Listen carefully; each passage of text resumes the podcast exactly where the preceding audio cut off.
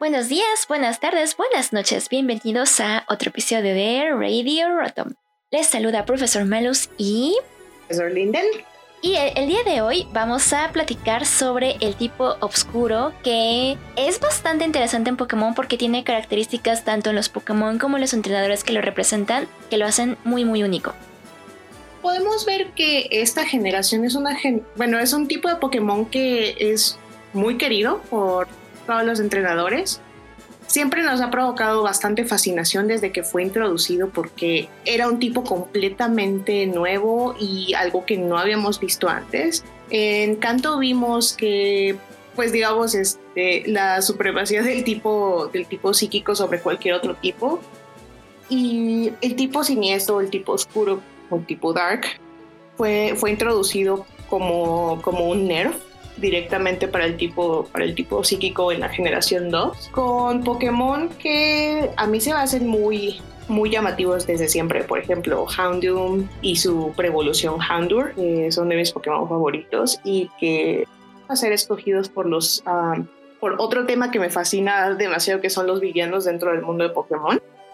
Curiosamente, a pesar de que fue introducido en Johto, no tuvo un gimnasio dedicado, o sea, tuvimos que encontrarnos hasta Karen en la Elite 4 para enfrentarnos a un entrenador de este tipo.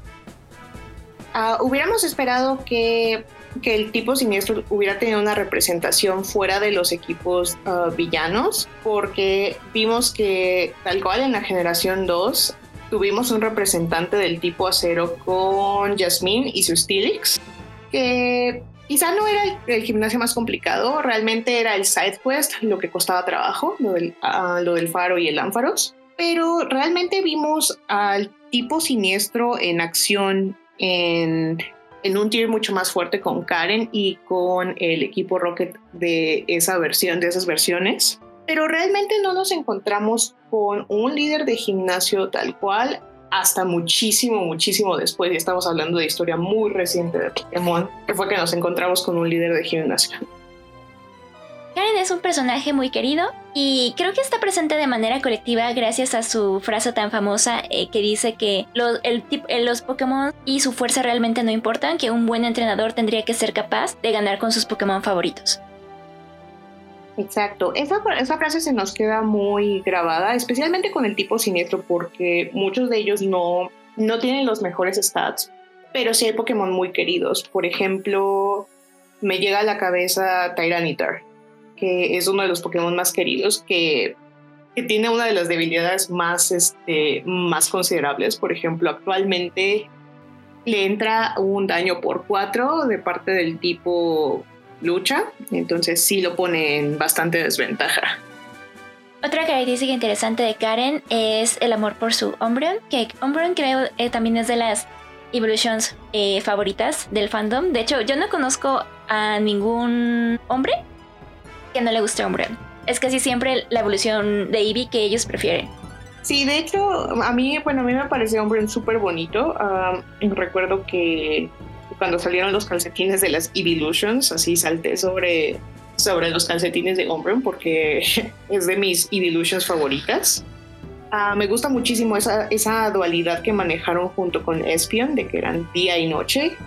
Era, bueno, fortalecer tu amistad con, con esos Pokémon y evolucionarlos en cierto, en cierto punto del día. Hay que recordar que en Yoto se introdujeron este, el día y la noche como mecánicas relevantes para el juego.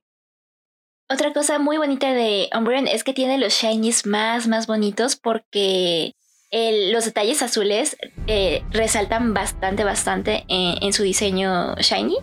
Sí, me parece que es una de, los, ah, de las versiones shiny más bonitas.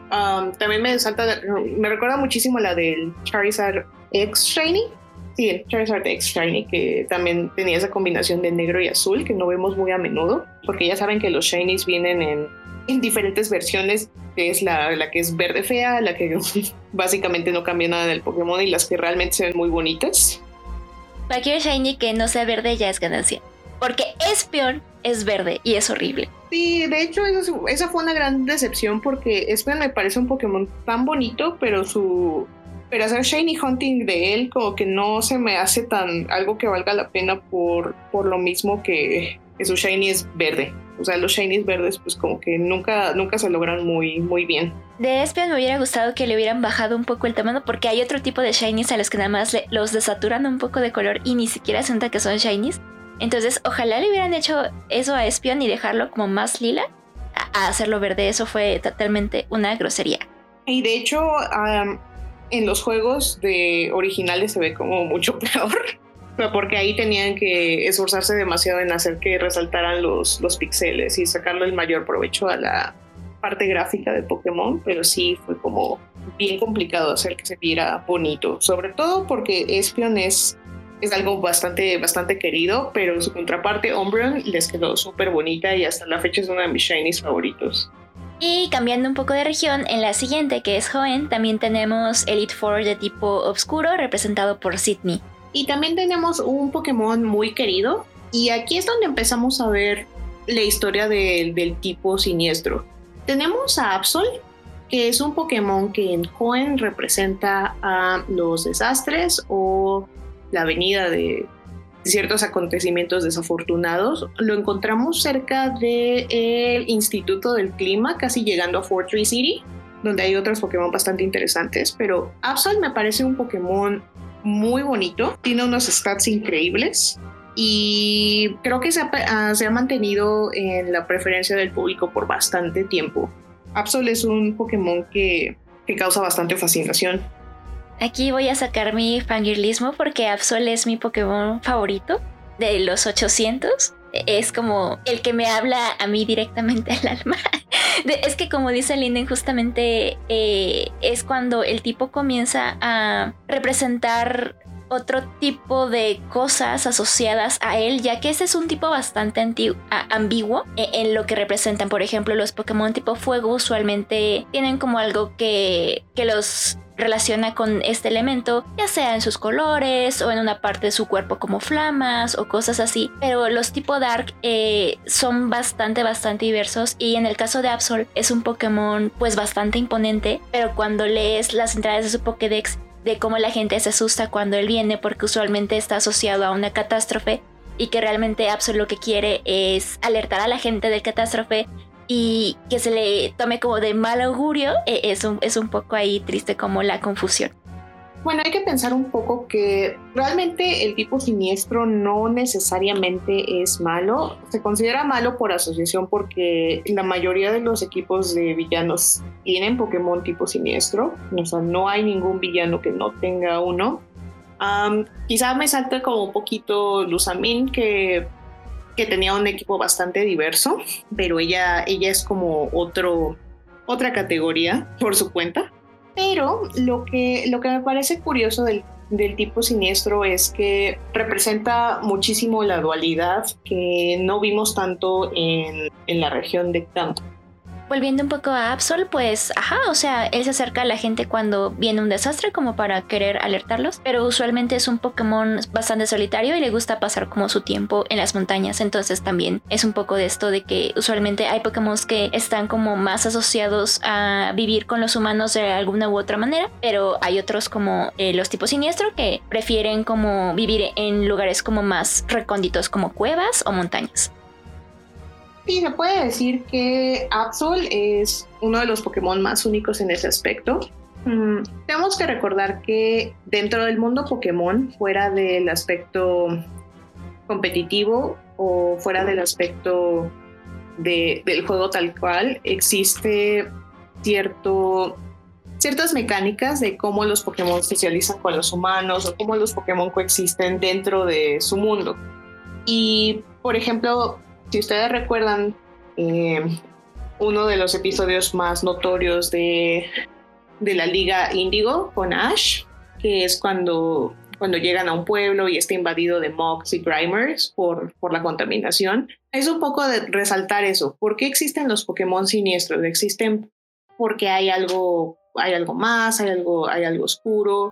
Siempre hay un poquito de, de maldad en todo. Entonces, sí se tiene que contrarrestar todo lo que vemos de los Pokémon tipo fuego que representan el valor o el Pokémon tipo psíquico que representa el, el, triunfo de la mente sobre, sobre el cuerpo, los tipo lucha que con la perseverancia y demás. Entonces existe esa necesidad de balancear un poquito la historia por esa parte. Algo que me da mucha risa de Absol es su mega evolución que aparece Sparkle Dog, porque me recuerda los tiempos de DeviantArt en los que las personas hacían como fursonitas de estos perros como colores chillantes, pero con alas, con cuernos, con cosas como muy muy locas. Y se me hace muy raro que hayan escogido como esa, eh, pues esa estética para la mega de Absol. Sí, eso sí me, saltó bastante a, los ojos porque sí me recordó esas épocas. O sea, tuve como un flashback a, esa parte de DeviantArt donde todo el mundo creaba sus fursonas y o todos eran hadas o eran, o eran dioses o eran vampiros y así. O sea, todos, todos eran como increíblemente poderosos. Era como la versión Mary Sue, pero, pero furry. Exactamente, sí. Sí, me recuerda bastante a eso. Mega Absol no deja de ser un gran Pokémon. Y de hecho, eh, la, la mega piedra de Absol te la da tu rival en X and Y, si no me equivoco. Entonces, ¿por qué tu rival tendría un Absol? Pues. Cuestionable. habla de que el tipo siniestro realmente no es malo. Es algo que simplemente existe en el mundo Pokémon como una necesidad de que existan como algo para balancear todo no, digamos que no nos faltan legendarios que sean del tipo, del tipo siniestro. Que incluso creo que Absol también lo representa, perdón por tanto fangulismo de Absol, eh, porque su diseño nos recuerda mucho al Yin y al Yang, en el que, ya saben, en toda maldad hay un poco de bien y en todo bien hay un poco de mal. exactamente, o sea, es una búsqueda de balance y, por ejemplo, Absol no, no necesariamente representa algo malo, sino que representa un deseo de ese Pokémon de prevenir a los humanos que perezcan en catástrofes. Sin embargo, históricamente los humanos en el mundo Pokémon no son muy buenos manejando las catástrofes y un ejemplo de eso es lo que le pasó a los perros legendarios en Yoto también, que, básicamente la gente los hizo huir después de que se quemara la, torre que está junto a la torre del latón. Sí, creo que, como dices, las catástrofes han estado bastante presentes eh, a lo largo de toda la de Pokémon. O sea, puedo pensar en guerras, puedo pensar en sequías, puedo pensar en inundaciones, en incendios. Sí, de hecho, guerras no faltaron en el mundo Pokémon. Si ustedes recuerdan la, el arma que Lysander pretendía revivir. Y permítanme ahora sacar mi fangirlismo porque, porque Lysander es uno de mis personajes favoritos del mundo y, y, la verdad me quedaron mucho de ver con, su, con la manera en que fue escrito, pero definitivamente la guerra no es algo ajeno para, para el mundo Pokémon, definitivamente. Las catástrofes, los incendios, las sequías. De hecho, eso me recuerda a la, a la dinámica de perseguir a, a los legendarios en Pokémon de Esmeralda. Justo como esas variaciones del clima.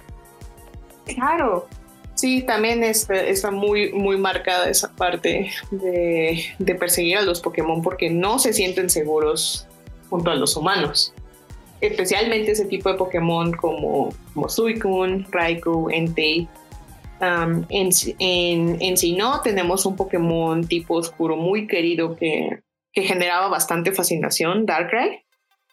Darkrai es precioso, precioso, justo por esta como asociación que se le hace a, las pesadillas y cómo es malo, pero realmente no lo es. Realmente eh, el Darkrai utiliza las pesadillas como un método de defensa. O sea, si tú no le haces nada, Darkrai no te va a generar pesadillas. Pero por otra parte tenemos a su, su compañero, su dúo que es Creselia, que Cresselia también se me hace un Pokémon muy bello, con unos stats horribles, lo cual lo hace que no, que no sobresalga tanto en comparación con Darkrai. Que curiosamente a Darkrai sí lo usan bastante de villano en las películas y en las series de Pokémon.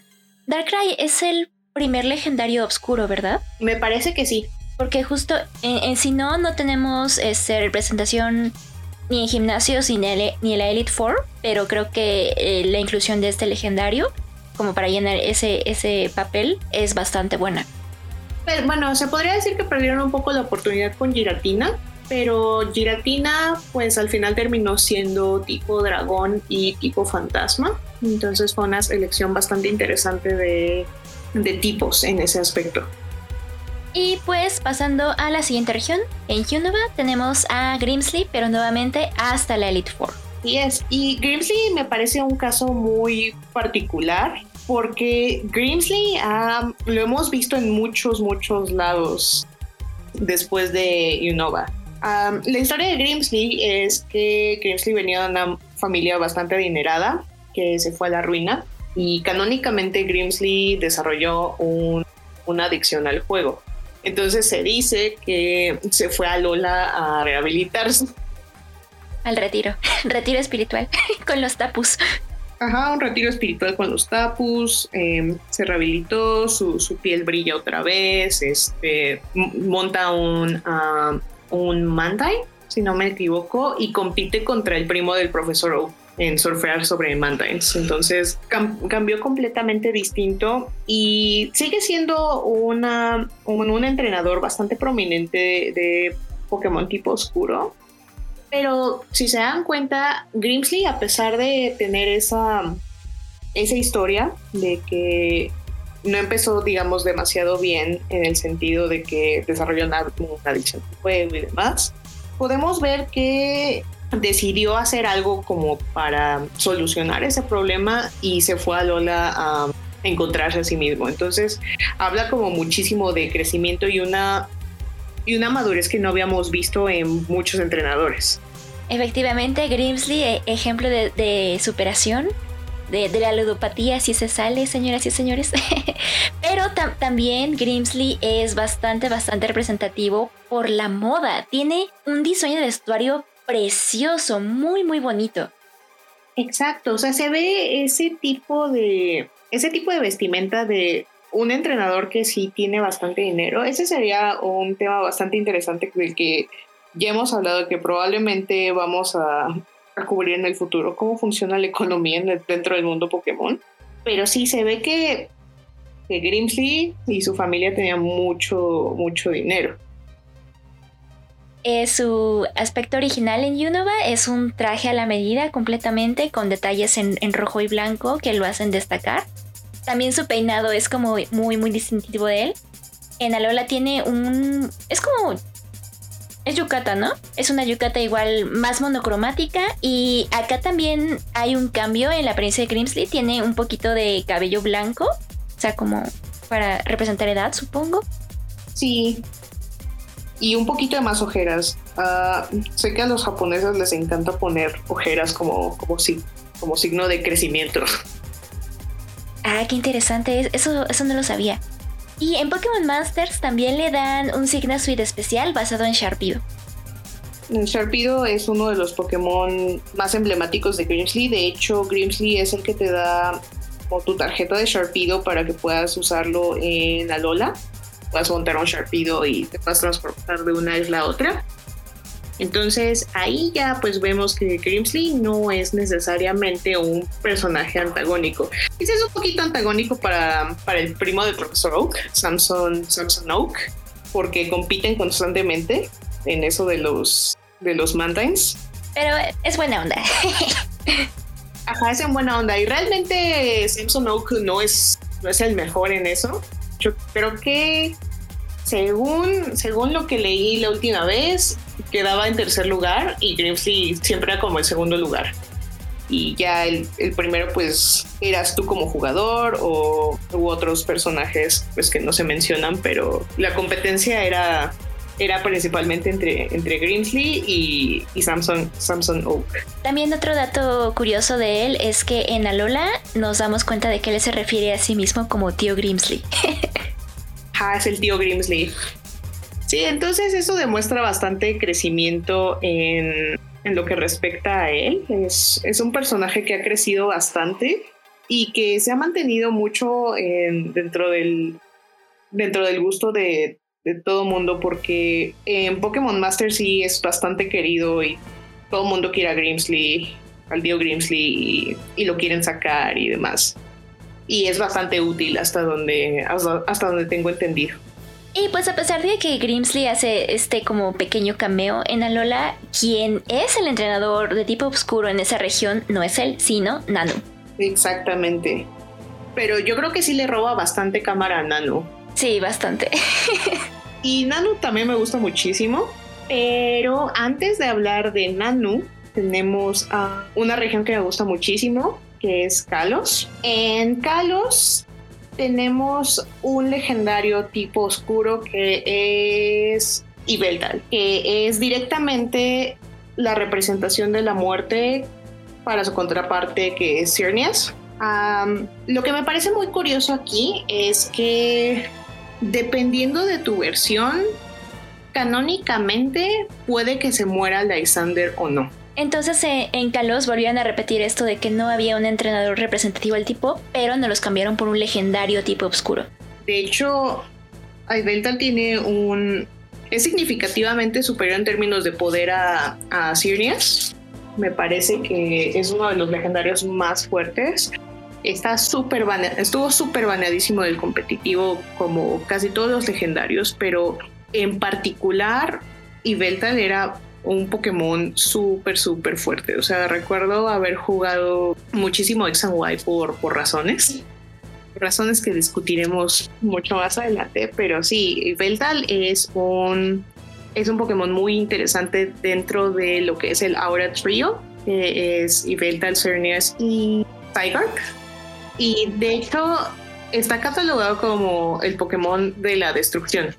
Yo recuerdo que cuando me enfrenté a esa parte sí me hizo bastante, bastante ruido porque justamente no deja lugar a ninguna ambigüedad. O sea, este Pokémon trae la muerte. Y es como, wow, wow, wow, eso es bastante, bastante fuerte. Exactamente, es precisamente la, la, ah, la representación de la muerte. O sea, el comportamiento de Ibeltal es que cuando, cuando está a punto de, de llegar a a su fin, se roba la, fuerza vital de cualquier cosa viva que esté alrededor de él y se transforma en como en un capullo para poder renovarse. Yo tengo ahí una pequeña duda con Ibeltal porque el primer vistazo eh, es de relacionarlo con un fénix que está relacionado con renacer, pero ya un poco más eh, viendo todo de, manera como más profunda, creo que está más relacionado con los rocks, que son como aves monstruosas, tal vez por ese lado pueda ser. Sí, en parte sí me parece eso. Este, según los orígenes de Ibeltal, está basado en un águila que protege un árbol cuyo nombre no puedo pronunciar de la mitología nórdica. También puede estar basado en un, en un buitre el cual representa la muerte como en casi todas las culturas. Y también hay una cosa que se me hizo muy curiosa. La manera en que está diseñado se parece mucho a una planta que le dicen la mano del demonio, que, dicen que tiene un olor peor que la muerte. No estoy segura que eso sea verdad, pero me parece bastante curioso. Qué, interesante, sí, justo ahorita que mencionaste el, buitre me hace mucho más sentido porque cuando lo relacionas con el fénix, a menos que te vayas completamente al contrario de, ah, bueno, es un fénix de muerte, sí como que es bastante interesante qué representa y cómo lo diseñaron. Y de hecho también, bueno, Cernias está basado en, eh, en el árbol de la vida, igual de la mitología nórdica. Entonces, Ibeltal es como directamente una, una contraparte, es una contraparte como muy evidente. O sea, Ibeltal trae vida y directamente lo contrarresta el poder de, de Ibeltal al ser tipo hada. Entonces es bastante, bastante curioso cómo fue trabajado eso. Ah, también hay que notar que como mascota de Pokémon Y tiene igual forma de Y. Entonces es porque sí hubo bastante, hubo partes que estuvieron muy bien pensadas de ese juego, pero hubo otras partes que no salieron tan bien. ¿Tú jugaste las dos versiones o, yo nada más jugué X? Sí, jugué las dos versiones porque me habían dicho que sí cambia bastante la temática em, en torno a Lisander. ¿Y si cambia? Sí, porque, por ejemplo, en Pokémon X lo que él está buscando es que el mundo sea eterno y que vivan los más dignos para, para que sea un mundo bello. Y en, y en Pokémon Y, tal cual dice que el mundo debe ser destruido para evitar su deterioro. Entonces, este sí se va a los extremos.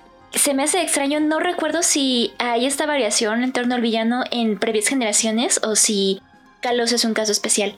Me parece que es un caso especial. Ah, de hecho, si a ustedes les interesa un poquito más sobre la mitología de Lysander, pueden ver The Beauty Eternal, que es un episodio de Pokémon Generations, donde, donde se puede ver un poquito quién es, quién es Lysander a nivel como personal, qué, representa para la región de Kalos y por qué está en búsqueda de ello. De hecho, tiene una conversación muy interesante con Dianca.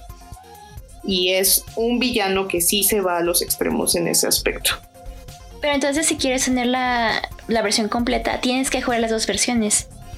Y a mí sí, sí, sí se me hizo muy curioso y digamos, en ambas versiones, Lysander es de los pocos villanos que logra su cometido casi al 100%. O sea, de hecho, cuando tú llegas a pelear con él, él ya, ya disparó eh, el arma legendaria. O sea, realmente es de los pocos villanos que sí estuvo muy, muy cerca de lograr su cometido. Pero no se preocupen, pronto tendremos un episodio especial sobre esto, ya que Lysander es un villano, como ven, bastante complejo y que tiene como esas características que los diferencian de los otros, pero bueno, eso será en otro episodio. Eso es, ah, exactamente, eso será mucho después.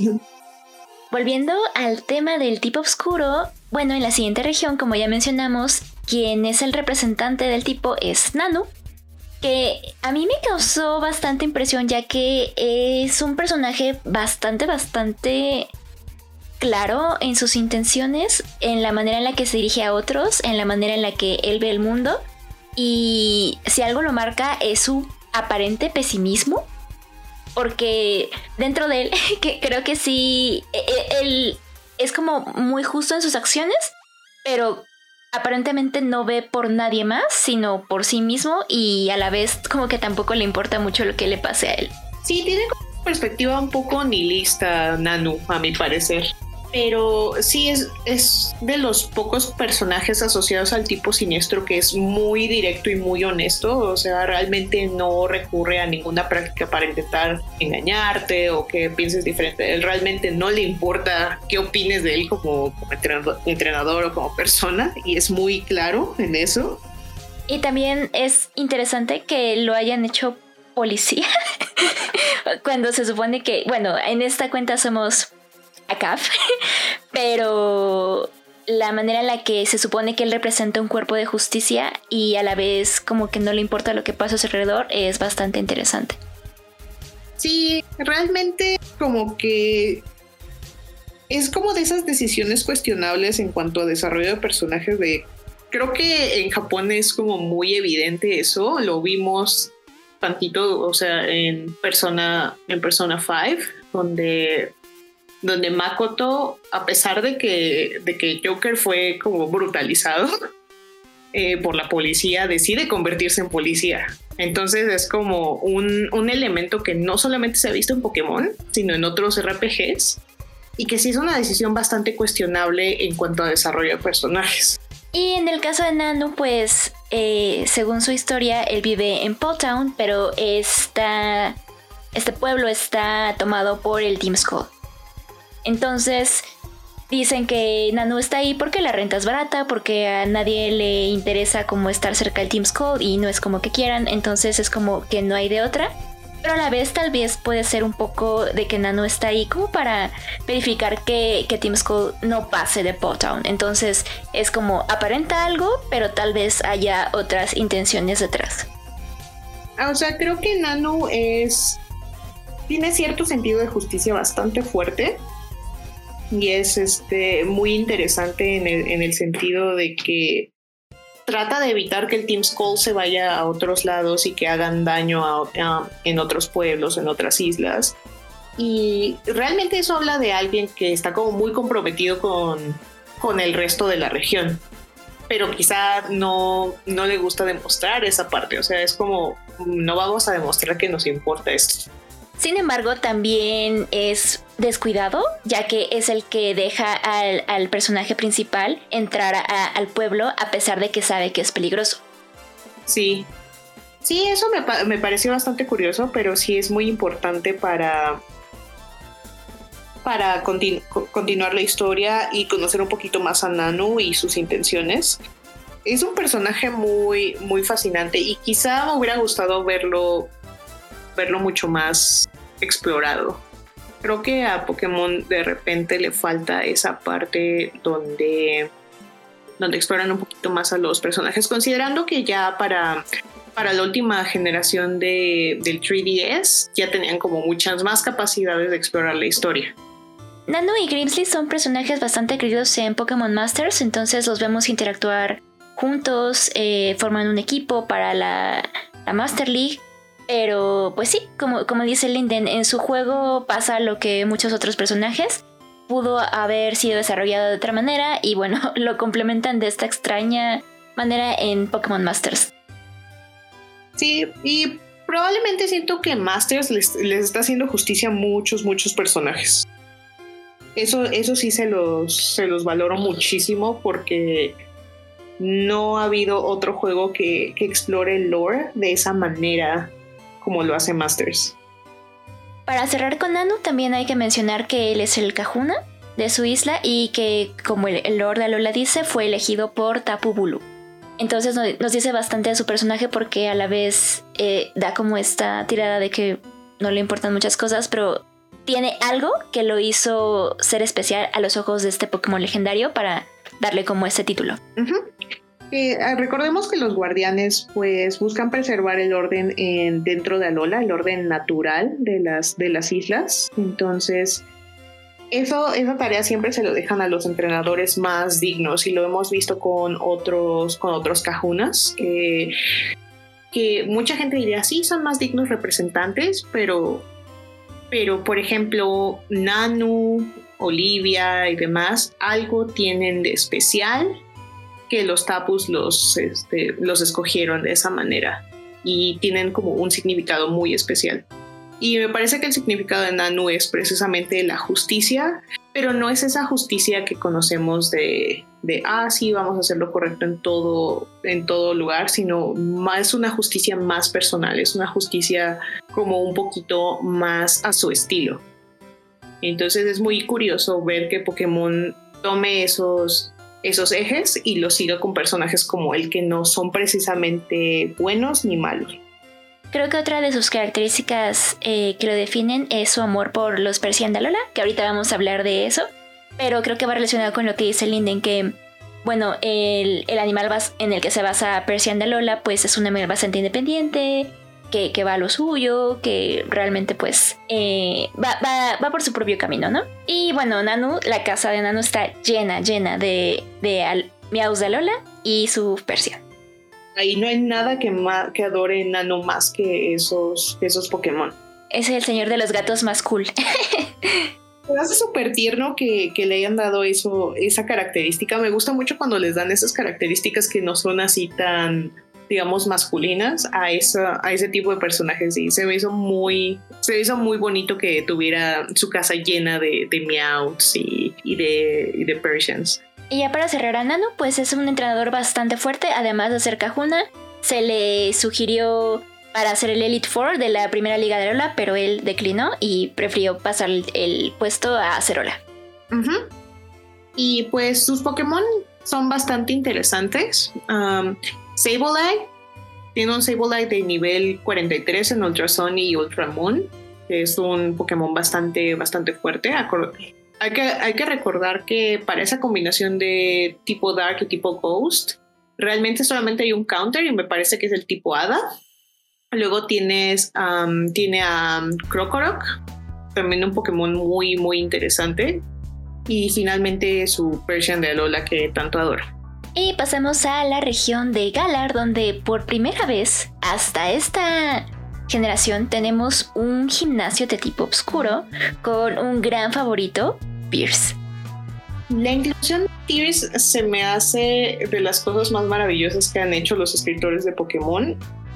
Pierce es uno de mis personajes favoritos desde el diseño hasta, hasta, su, hasta la manera en que está escrito, cuál es su personalidad y qué representa para, para la gente de su propio pueblo. Me parece un personaje increíble. Creo que Pierce se relaciona un poquitito con Nanu, e igual como que da la vibra de que no le importa mucho lo que pasa alrededor, pero realmente sí le importa y mucho, y sobre todo si se trata de Marty. Exactamente. una cosa muy importante que debemos de notar de Pierce es que es el único líder de gimnasio que no está en la inauguración que vemos al principio del juego. Es un poquito con la intención de que pues no sepamos quién es y que nos llegue de sorpresa, pero podemos ver que Pierce es, una, es, un, es un personaje que está muy comprometido con su, con su pueblo. Y bueno, Spike Mount es bastante interesante porque pues es un pueblo en el que no hay un gimnasio para hacer Dynamax. Exactamente, de hecho, recuerdo un diálogo de Pierce donde dice que se siente un poco culpable por, por no generar tanta como tanta atracción para Spike Mouth y por, uh, por rehusarse a tener un gimnasio Dynamax. Él considera que el Dynamax es algo como antinatural y en algún momento vamos a hablar de las mecánicas de evolución y por qué, por qué hay tanta controversia en torno a ellas.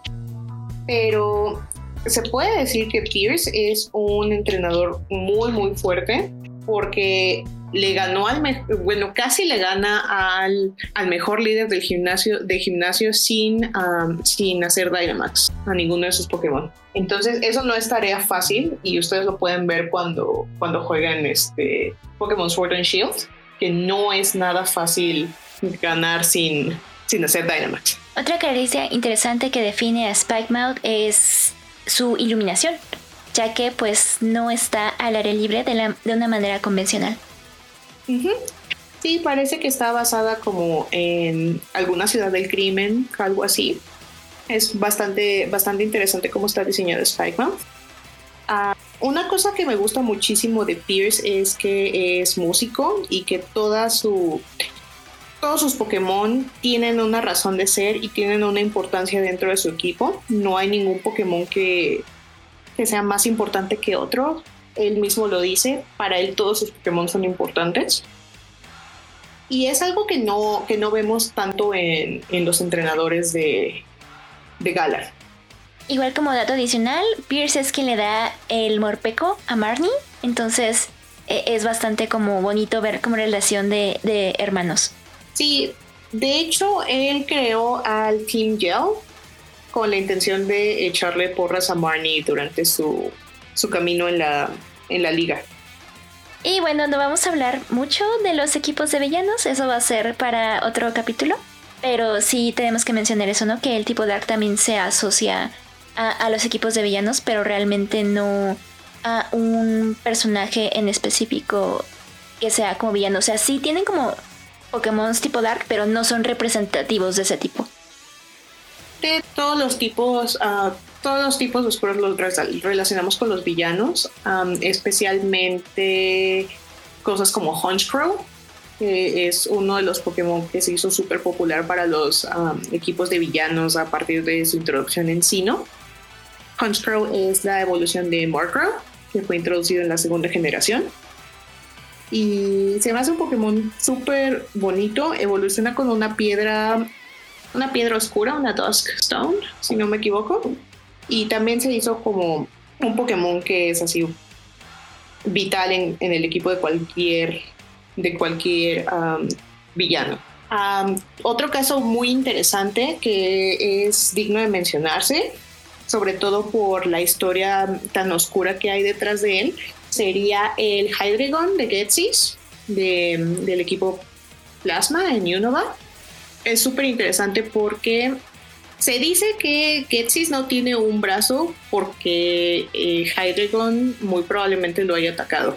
Y la explicación que, se da es que Hydreigon evoluciona a cierto nivel y el Hydreigon de Getsis no está a ese nivel. Entonces, es muy posible que Getsis lo haya obligado a evolucionar y por eso su ataque de frustration corre así a lo máximo. Si ustedes, ah, si ustedes se pueden hacer como la comparativa de daño, el daño que genera ese Hydreigon con frustration es súper, súper intenso.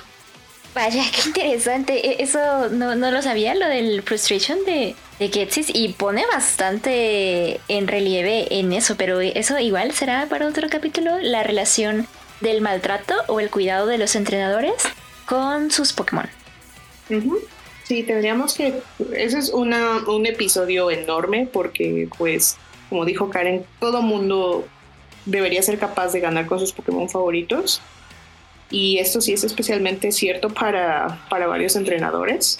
Pero sí, el tipo siniestro ha tenido muchísimas caras a través de los años y no podemos concebir ahora el mundo Pokémon sin, sin él. Y es un tipo que no nos va a dejar de fascinar. De hecho, siempre espero con ansias a los tipos oscuros y a los tipos fantasmas de cada región porque tiene diseños muy interesantes e historias muy, muy, muy bonitas. O sea, podemos ver que no todo es malo dentro de ellos. Por ejemplo, tenemos a Absol, tenemos, tenemos a los Persians de Alola, tenemos a Sableye, tenemos muchas, muchas historias dentro de esos Pokémon y podemos ver que es un tipo que se ha mantenido en la preferencia del público por años y espero que siga siendo así por mucho, mucho tiempo.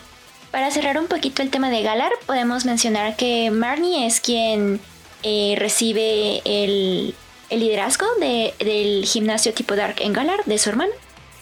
Entonces, técnicamente es la última entrenadora representativa del tipo que hemos tenido. Así es. Y otra cosa muy interesante de Pierce es que Pierce te ayuda muchísimo en el postjuego, algo que no te esperarías de un, de un entrenador tipo siniestro.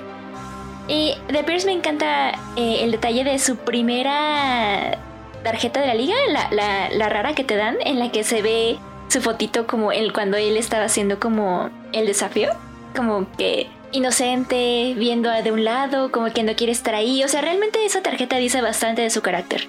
Y ya lo, comparas justamente eh, como en esa tarjeta se ve como de manera muy tímida.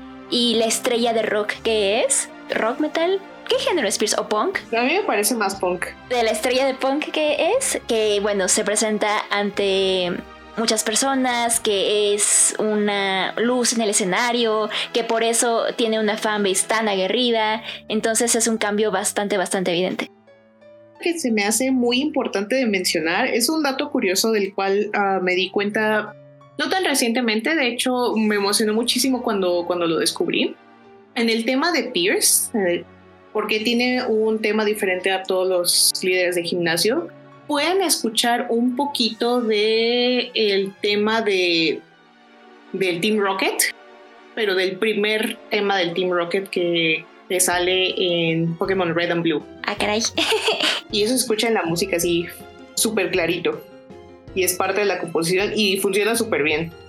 Qué extraña decisión. Porque creo que de eso también, perdón por tantos spoilers de, capítulos futuros, de eso también hablaremos después, de la música y las pistas que nos dan, que como dice Linden, a veces hay cosas escondidas que no son muy aparentes, pero son bastante, bastante interesantes.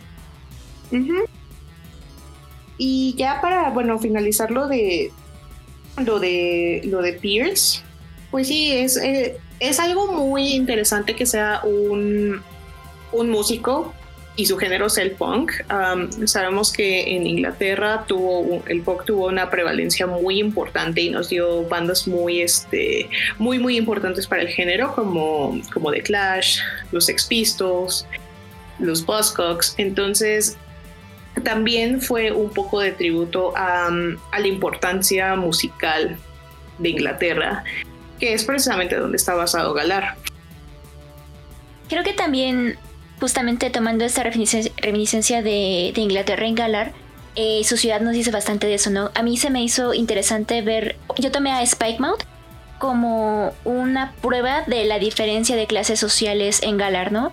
Eh, Windon, que representa a, Londres, eh, es una ciudad como muy grande, muy bonita, donde el estadio es como el punto central, pero Spagmouth es más pequeño, e, es, más oscuro, está asociado a, al Team Gel, al tipo oscuro, que es un poco más como sketchy. Entonces creo que eso dice bastante, bastante de, lo que representan en el del mundo real. Exactamente, hay que, hay que tomar en cuenta que en Inglaterra hay feos como las partes muy bonitas, muy comerciales, pero también sabemos que hay cinturones de pobreza alrededor de otras de ciudades grandes y Spike precisamente es una representación muy importante y me parece que, es como es muy claro porque todas las, demás ciudades están súper iluminadas, es fácil llegar a ellas, porque si recuerdan, a Spikemouth es como bastante complicado llegar y mucho más complicado entrar. Que si no fuera por ayuda de Marnie, no, no podríamos. También hay que señalar eso. Marnie es un personaje bastante, bastante bonito. Y creo que la manera en que se desarrolló su personaje eh, fue, fue, fue atinada, justo con esas pequeñas escenas extras en las que ella realmente como que quiere aprender a sonreír, pero todavía no le sale, cosas así. Entonces podemos ver que el tipo dark no siempre tiene que ver con algo malo. Existen bastantes bastantes matices, tanto con sus representantes como con lo que involucra. Y es por eso que nos sigue causando mucha fascinación junto con otros tipos que, que no vemos tan representados en, en, tanto en entrenadores como en Pokémon mismos. Creo que podemos justamente hablar de la ambigüedad de lo que representa el tipo como para cerrar el tema, ya que algunos dicen que el tipo Dark puede representar muchas, muchas cosas. Puede representar tanto animales nocturnos como a Pokémon que no temen ser un poco más crueles a la hora de conseguir sus objetivos, pero también algo que se me hizo muy interesante que hay quienes los asocian a ciertos pecados, como el, el Persian de Alola lo asocian a el orgullo. El Persian de Alola lo asocian al orgullo. El Raticate de Alola lo asocian a la gula. Y el Muestras de Galar a la ira. Y tiene perfecto sentido. Es súper esa parte es bastante interesante porque porque Pokémon siempre se ha esforzado muchísimo en, en, mantener como ese nivel de simbolismo con todos los Pokémon y lo podemos ver con un Pokémon muy querido y muy raro, que sería Spiritomb.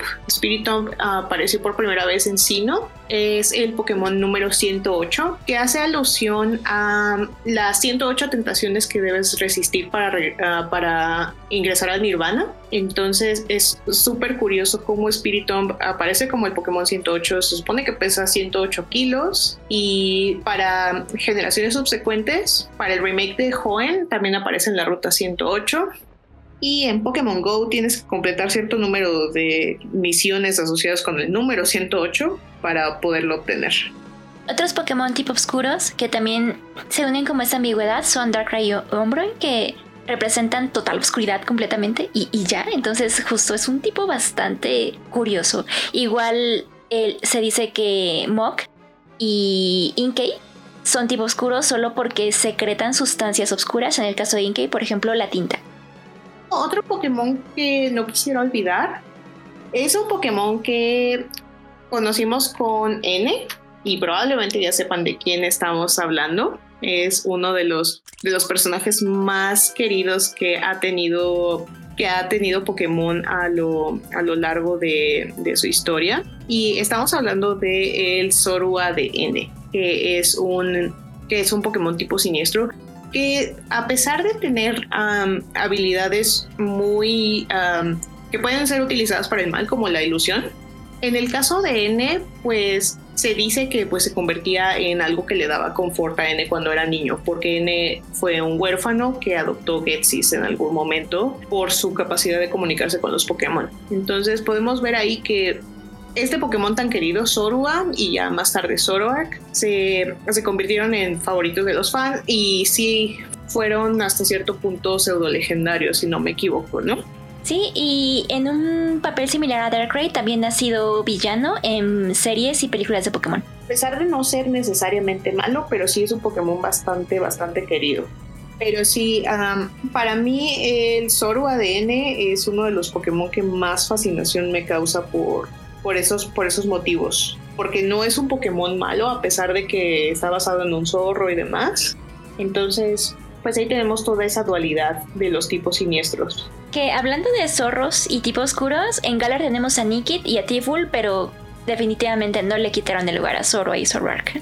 No, para nada. Se me hicieron adiciones muy bonitas. A mí me gustaron bastante. Eh, desde que lo vi, desde que vi a mi primer este, tipo, lo atrapé y se quedó conmigo por un largo tiempo. Eh, Nikki ha, ha protagonizado algunos capítulos de Pokémon Journeys en, esta nueva serie, pero ajá, o sea, mientras eh, la piel de Zoro y Zoroark era este manejo de ilusiones, como dijo Linden, en Nikki se pesa mucho más este aspecto como ladrón. Exactamente pero pues podemos ver que hay muchísimo, muchísimos matices y hay que recordar que lo que dijeron Ikan y Coffin en, en aquel episodio de Pokémon Indigo Leaf, Pokémon malo porque maestro malo, entonces muy importante recordar esa parte. Y bueno, esperamos que les haya gustado el episodio de hoy. Cuéntenos en, nuestra cuenta de Twitter qué Pokémon tipo Dark es su favorito. Ahí estaremos felices de estar leyéndolos. Acuérdense, es radio-rotom y ahí estaremos contestando todas sus, todos sus comentarios y pues queremos saber sobre ustedes. Y pues muchas gracias por acompañarnos el día de hoy. Espero que les haya gustado y nos estamos viendo para la próxima. Bye bye.